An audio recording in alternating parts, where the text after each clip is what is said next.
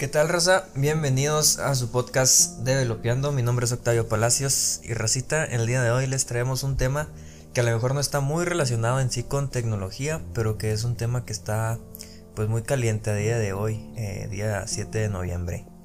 Eh, Racita, vamos a hablar de cómo es que las elecciones de Estados Unidos nos afectan a nosotros y no solo a México, sino también a todo el mundo. Y para ello tenemos de vuelta a una gran invitada, ya ustedes la conocen, ya la hemos traído en el programa anteriormente, Karen Rubí. Karen, ¿cómo estás? Hola, Octavio, muchas gracias por invitarme. La verdad es que sí estoy muy emocionada de poder platicar de esto y con todo esto que está tan reciente, está fresquecito, entonces, pues súper bien. Súper, súper bien. No sé si gustes pasarnos otra vez tu perfil para todos los nuevos escuchas que no, que no han tenido la oportunidad de conocerte. Sí, claro, este, me encuentran en las redes, tanto en Instagram como en Twitter, como LV Karen con doble N R. Perfecto, muy bien. Bueno, Racita, pues vamos dándole crán al alacrán. Pues lo directito al meollo. ¿Qué, qué onda con, todo este rollo de, de, Trump, de Biden? ¿Por qué unos apoyan que gane Trump? ¿Por qué unos apoyan que gane Biden? Bueno, la cuestión es que estamos separados, ¿no? Obviamente. Los demócratas son los que tienen como que esa representación de la parte liberal, por así decirlo, y los republicanos de la parte conservadora. Em, encontramos que Trump obviamente es conservador, por eso mismo hizo la nominación de esta jueza que es Amy Coney Barrett, que ya resultó ser aprobada en la corte. Es una jueza provida, entonces eso es algo que la administración de Trump ha estado trabajando mucho, que es en la cuestión de, de no interrumpir el embarazo antes de los ocho meses como los demócratas tenían permitido, ¿no? Entonces hay varias cuestiones que se replantean dentro del significado de la vida que los, los conservadores, los republicanos están luchando a favor y los demócratas, perdón, están diciendo, ¿sabes qué? O sea, es que estás revertiendo los derechos de la gente, no puedes estar haciendo esto, esto, el otro, y se crea una división. Entonces, encontramos en este escenario que la gente, especialmente ahora que ya en algunos estados, por ejemplo en Estados Unidos sabemos que siempre han tenido pues desde hace mucho tiempo eh, lo del aborto, sin embargo en México es algo que apenas está dando, a ver si se, se legaliza, si no se legaliza, y el hecho de que en Estados Unidos ya tenga la, mayor parte de los jueces, jueces pro vida, pues puede significar que en México esto también todavía siga penalizado por mucho tiempo más. Los demócratas tienen el apoyo de la mayoría de la comunidad LGTB, de feministas, de todos estos movimientos que son más liberales, por así decirlo. Es curioso porque muchas personas aclaman que Trump, obviamente al ser conservador, este, es una persona que está en contra de los derechos de estas personas. Y la verdad es que no. O sea, dentro de su gabinete encontramos gente como por ejemplo el, embajador de Alemania, que es Richard, no me acuerdo del apellido. Él es abiertamente gay, está casado y está como embajador en Alemania, un país que la verdad pues es algo conservador, muchas cosas. Eh, él renunció a principios de mayo de este año y ya se quedó como vocero oficial de la Casa Blanca. Y en su, o en su sustitución entra una, una embajadora que es Robin. Entonces, el gabinete de Trump se compone por gente que es parte de la comunidad LGTB, por gente que también es negra, por gente que, o sea, en todos los sentidos. Nada más que eso, obviamente, los medios de comunicación no le dan difusión.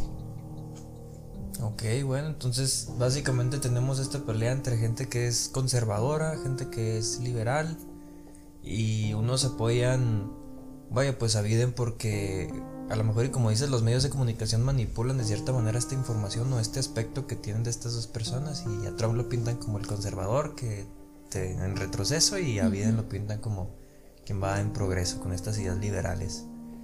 Vaya, pues eso sí que no lo sabía, yo creí que a, mi entendimiento unos apoyan a Trump, pero pues simplemente por el hecho de que así lo hicieron las elecciones pasadas, porque tienen ese pensamiento conservador.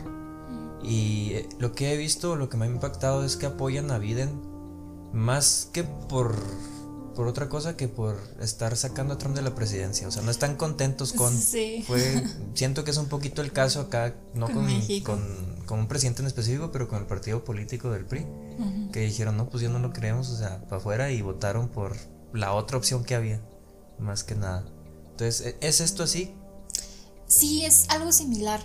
En Estados Unidos las elecciones son algo complejas. El sistema electoral de ellos es, es algo difícil de comprender, por así decirlo. Eh, sí, hay otros partidos también, como por ejemplo nosotros en México tenemos, pero obviamente los que más destacan son el republicano y el demócrata. La mayoría de los votos, ellos tienen ele- elecciones primarias y tienen las otras elecciones, que son las creo elecciones secundarias. La mayoría de los votos, por ejemplo, el voto popular, el voto que da la gente, puede hacer que técnicamente gane un presidente. El año pasado, Hillary Clinton tenía la mayoría de los votos de la gente, pero ganó Trump. Entonces dices, bueno, o sea, ¿por qué ganó Trump? Bueno, porque el colegio electoral que se conforma por los senadores, por, o sea, gente que representa a los partidos, son los que deciden cómo van los votos y quiénes van a, a- o sea, esos votos se traducen, por ejemplo, a los estados. Es decir, hay algunos estados que son de verdad, o sea, totalmente fieles a un partido. En este caso es- estamos hablando de Texas, que es este republicano en su mayoría, y que Nueva York es demócrata. Entonces, los países, los estados, perdón, que tienen mayor número de habitantes son estados claves porque ellos son los que tienen más gente dentro de este colegiado electoral y ellos son los que permiten que una situación se pueda revertir o no. Por eso la mayoría de la gente dice es que bueno, Florida tal y entonces define también quien gane Florida gana las elecciones. Ah, bueno, pero quien gane Texas también y Pensilvania. O sea, hay estados claves y vienen precisamente de eso del colegio electoral. Em, nosotros efectivamente sí ha habido mucha, y principalmente ahora que las redes están que estallan, especialmente en Twitter, de la gente que dicen, bueno, o sea, ya sacamos a Trump, el problema es Biden. Y hay gente que está celebrando pese a lo del COVID, o sea, está la gente en Manhattan, en todos lados en la calle y gritando, y hay unos que hasta tiraban champaña. Y, y dices tú, ¿cómo? O sea, esa era tu, tu lógica, o sea, de verdad es como que siento yo que el odio está más bien centralizado hacia la persona de Trump, no hacia sus actos. Porque si fuesen sus actos, creo que la gente meditaría un poquito más el voto y no votaría definitivamente por una persona como Biden. O sea, Biden ya se ha demostrado en muchas ocasiones que no es un candidato idóneo. Y Kamala tampoco. O sea, Kamala no tiene así como que digas tú mucha experiencia. No. El plan es poner a, Biden como presidente, Kamala como vice, retirar a Biden y que suba Kamala. Y sobre todo porque escogieron a una candidata mujer y negra, feminista. O sea, es, es parte, obviamente, de toda esta agenda política que tienen para ganar más sectores de la gente. Hay una estrategia detrás, entonces, ok. Bueno, entonces para proponer como un pequeñito resumen de esta intro, mmm, que hayan ganado las elecciones populares no significa que hayan ganado la presidencia. Eh, el sistema electoral de Estados Unidos funciona diferente al de aquí al de México. Eh, como me lo explicaste, lo que entendí es básicamente que el pueblo escoge a estos senadores, a estas personas que, que trabajan para el partido político, y estas personas que trabajan para el partido político son quienes escogen al presidente a final de cuentas. Sí, o sea, claro que tu voto como ciudadano cuenta, pero al final de cuentas el electorado es el que termina decidiendo alguna manera u otra. Tú como candidato tienes que juntar 270 puntos. En dado caso que ninguno de los dos candidatos llegue a esos 270, se pasa directamente al Senado y el Senado es el quien hace la votación y elige un candidato. Pero pues ah, en este caso estamos hablando de que los medios, porque son los medios de comunicación quienes han lanzado la victoria de Biden-Harris, este, son, afirman que Biden tuvo 273 votos. O sea, de la noche a la mañana se cambió todo. Y eso es una cuestión que estamos hablando de lo que Trump menciona como el fraude, ¿no? Que este que ya se había dado desde mucho tiempo atrás, eh, meses anteriores, él había dicho, sea, salgan a votar. ¿Por qué? Porque pues con esto del COVID, el voto electrónico, o sea, es más fácil que hagan una calderonada o algo así. Entonces, eso era lo que se temía y eso es lo que está sucediendo. Y efectivamente, fíjate, o sea, aunque, el sistema de Estados Unidos sea distinto al mexicano, ahora sí como que le copió en varias cosas, porque hasta los muertos votan Porque, o sea. Se cae el sistema. Ahora se cae el que sistema, se cae el sistema sí. y, y, que contó mal. Sí, entonces. O sea, estás, estamos hablando de que se tardan un día para contar el 97% de los votos, pero se duraron como unos 2, 3 días para contar el, o sea, el, el porcentaje restante. O sea, no, no hila, la verdad. No hila. Bueno.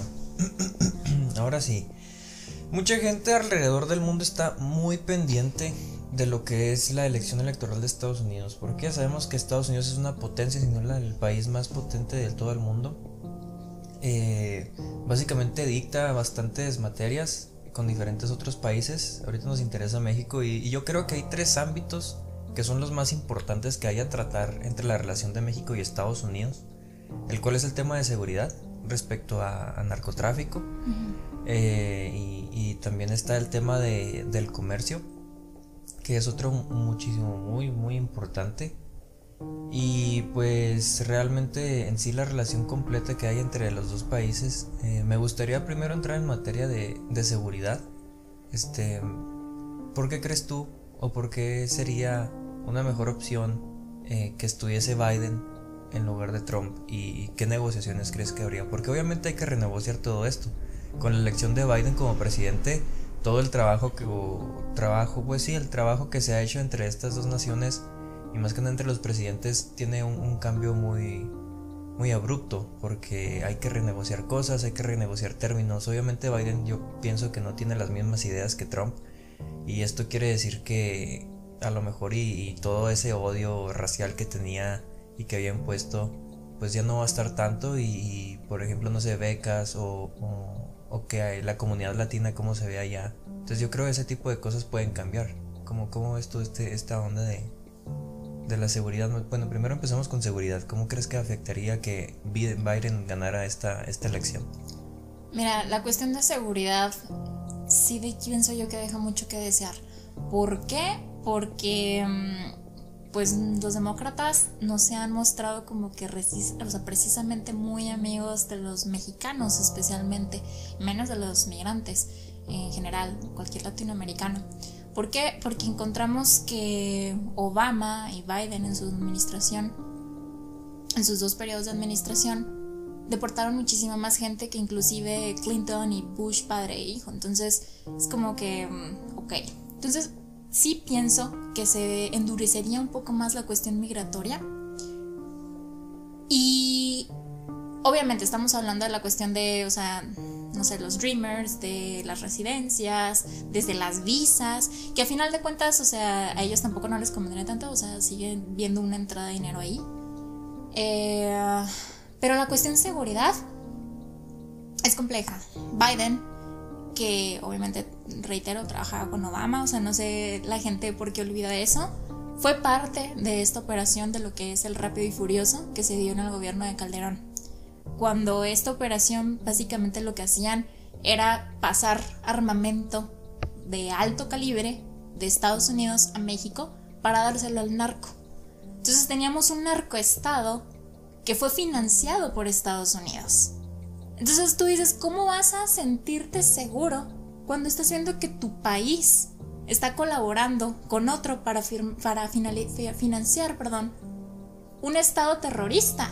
Entonces, es muy probable que volvamos a tener un narcoestado muy grande como lo vimos con Calderón. Y no nada más eso, o sea, también está la cuestión de la seguridad internacional. Todas estas este, situaciones con el Estado Islámico, o sea, quienes los financiaban, así como pasó con ellos, pasó con nosotros, o sea, sí es, sí es un caos bastante grande. Sí, es preocupante esa onda, o sea, literalmente hacían las guerrillas y se aprovechaban del asunto. Así como ofrecían ayuda, me imagino yo, al narcoestado, ofrecían ayuda también al gobierno de, oye, estás teniendo un problemote con el narcotráfico, déjame ayudarte. Claro. Y así es como empieza ese tipo de, de invasiones pasivas, digámoslo así. Sí, claro, o sea, eso es como lo que les permitiría justificar una especie de ley marcial de ellos, ¿sabes? O sea, ah, es que tú no puedes, o sea, tú estás invalidado para hacerte cargo de tu propio estado, entro yo y te ayudo. Entonces, ¿qué es lo que pasa? O sea, que tu gente se va a dividir, se crea una guerra civil y podemos crear este como que espacio contexto. Y ahorita en México ya hay una división también muy grande entre sur y norte y que dicen, bueno, pues igual quien quita, ¿no? Claro que obviamente que la posibilidad de que eso suceda es remota, pero que digan, bueno, pues o sea, los que ya no quieran estar con México los jalamos. Obviamente no para ser parte de Estados Unidos como tal, sino ser como que su, su colonia, como... Pues sí, o sea, hay varias cositas ahí, varios detalles. Varios detalles, bueno, entonces eso hay que tenerle un ojo, o sea, no es nada seguro, es probable que pase eso, claro. pero hay, hay, que tener cierto, cierto interés en ese, en ese tema. Pasando al siguiente de los tres, este, me gustaría platicar de, de migración, un tema que es muy, muy importante, sabemos que mucha gente de México y, de América del Sur eh, migran o migran a Estados Unidos en busca de mejores posibilidades. Sabemos que con la administración de Trump esto se dificultó aún más, toda una polémica con el muro, toda una polémica con las regulaciones migratorias. ¿Crees tú que vaya a mejorar la materia de migración? Fíjate que siento que con el gobierno de Trump no estuvo tan duro. O sea, sí, las caravanas que venían de Guatemala, Honduras, etcétera, etcétera, o sea, pasando por México para tratar de llegar a la frontera, mmm, esas sí no vienen de Estados Unidos. Sí siento que están más bien financiadas por algún otro personaje por ahí que es el mismo que financia los movimientos como Antifa y Black Lives Matter.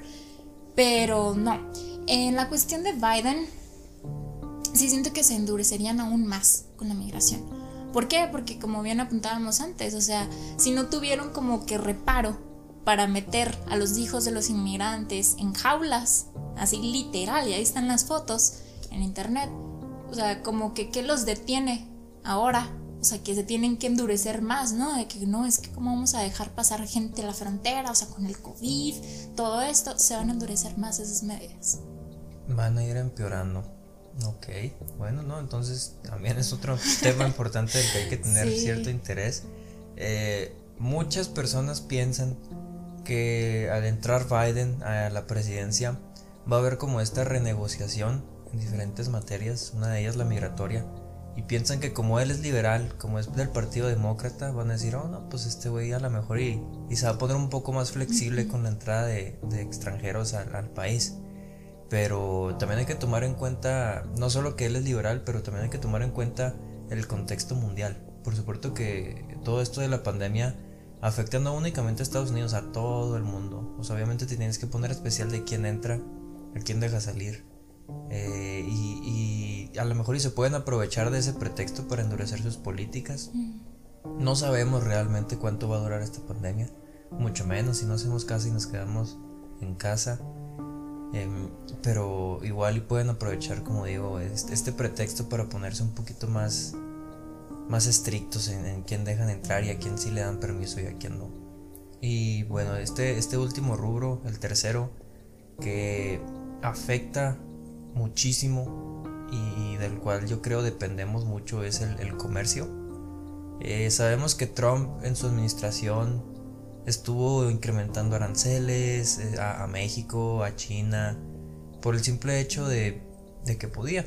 Y, de alguna, de cierta manera, o sea, no estaba tan mal a lo mejor, pero no lo hacía en pro de, o bueno, más bien todo lo que hacía lo hacía en pro de, su conveniencia y, de su país hasta eso.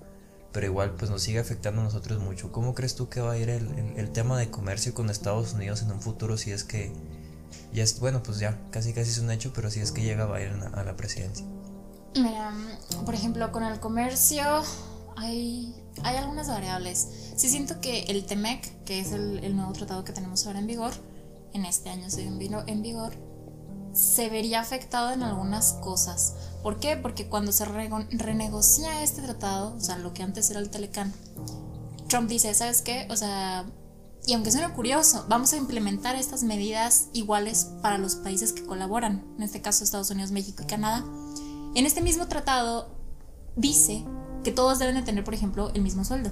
Es decir, lo que ganan en Estados Unidos, el mínimo de la hora, no sé, supongamos 8 dólares por hora, debe de pagarse lo mismo mínimo en Canadá y en México. ¿Cómo hace México para llegar a eso? No tengo idea, pero se supone que debe cumplirlo, ¿no? Eh, efectivamente, o sea, obviamente cada país busca lo mejor para su economía. O sea, como que pongas a decirte, híjole, pues, ¿sabes qué? Yo tengo muy buena relación con, ¿qué te gusta? Colombia.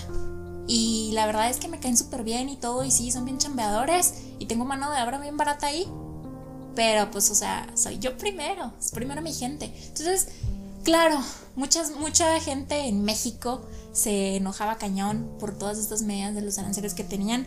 Estados Unidos principalmente tenía una guerra comercial con China muy fuerte.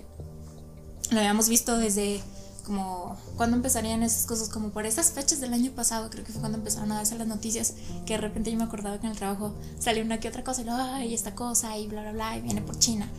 Em, en el comercio exterior con ellos, siento que volveríamos a lo del Telecan, básicamente.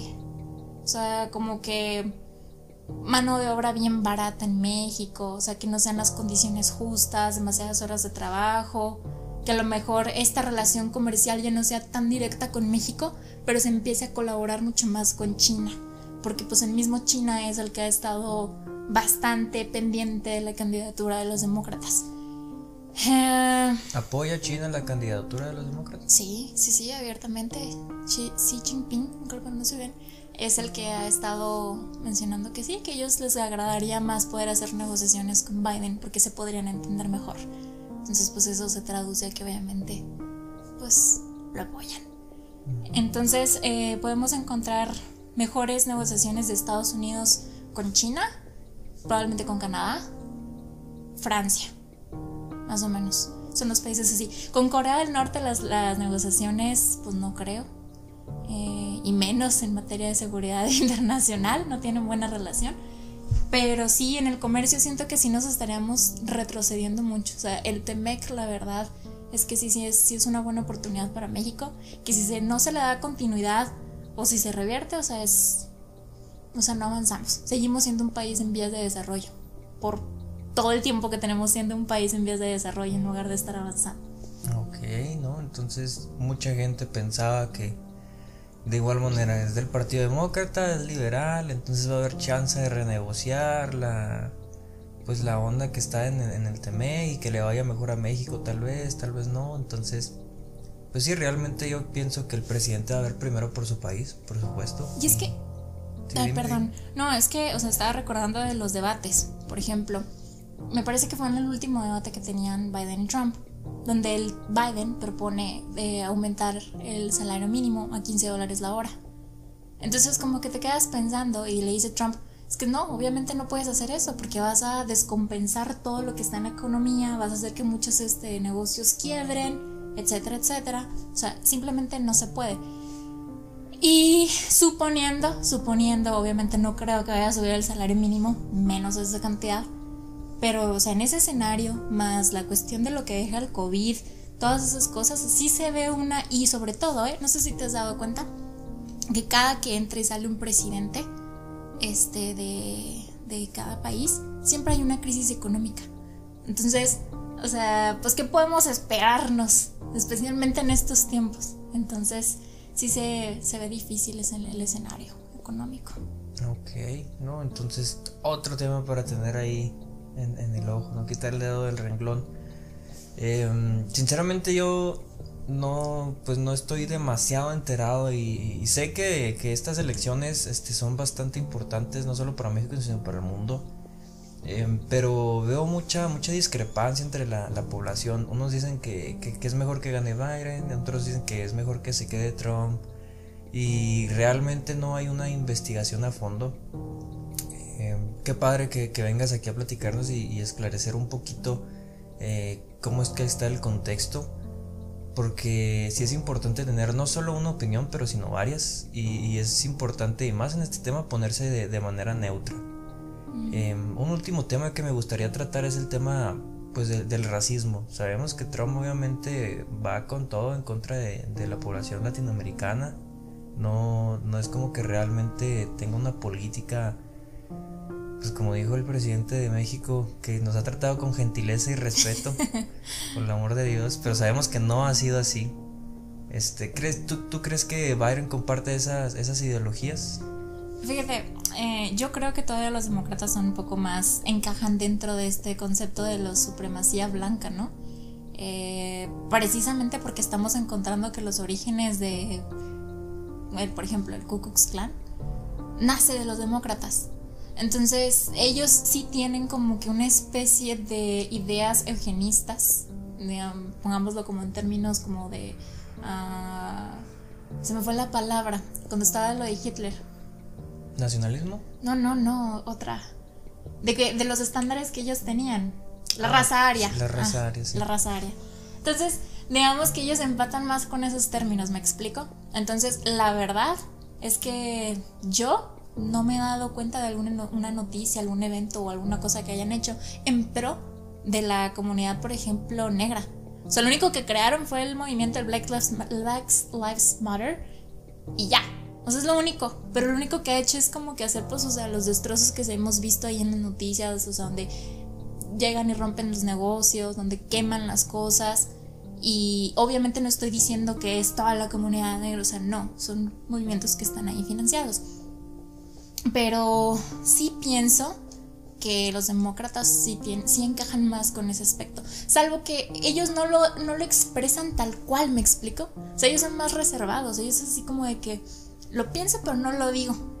¿Y, te lo, ¿Y cómo te lo demuestro? Con todas mis políticas en la forma en la que estoy negociando contigo, en la forma en la que, o sea, no te permito que, o sea, te, desenvuelvas bien en el mercado comercial, en todas las trabas que te estoy poniendo para que entres a mi país. O sea, eso te lo da a entender, los hechos. Ok, no, entonces no son los icones como, el compadre Trump. Ok, bueno, no, pues, bueno, no, no me queda más que agradecerte, este, darte las gracias por haberte dado la vuelta otra vez por acá. Qué padre que vengas a platicar de esto. Si hay otro tema me gustaría traerte de nuevo para que platiques con nosotros respecto a ese tema. Este, no sé si gustes dejar otra vez tus redes sociales para que sepan dónde seguirte, dónde encontrarte. Si tienen preguntas al respecto, que vayan y te molesten ahí. Sí, fíjate que me han llegado, o sea, tenía, ¿qué te gusta? Como que empecé el año como alrededor de unos 500 seguidores en Instagram y subió 200. Y me han llegado varios mensajitos y así todo, últimamente por cuestiones así de política, donde me preguntaban y todo eso. Ahí estuve respondiendo algunas preguntas, entonces está padre esa dinámica. Y claro que sí, este, les recuerdo, mis redes sociales son tanto Instagram como Twitter, LV Karen con doble N R. LV Karen con doble N R. Muy bien, pues muchas gracias Karen, muchas gracias por darte la vueltecita. Recita, espero ya hayan disfrutado de este podcast, un podcast algo express, pero pues muy, muy interesante y, que yo creo era un justo y necesario para, para conocer un poquito más del contexto actual en el que estamos. Espero le estén pasando muy bonito, banda, espero y estén saludables, espero y se estén quedando en su casita. Y pues nos estamos viendo hasta la próxima raza. Muchas gracias por escucharnos. Bye bye.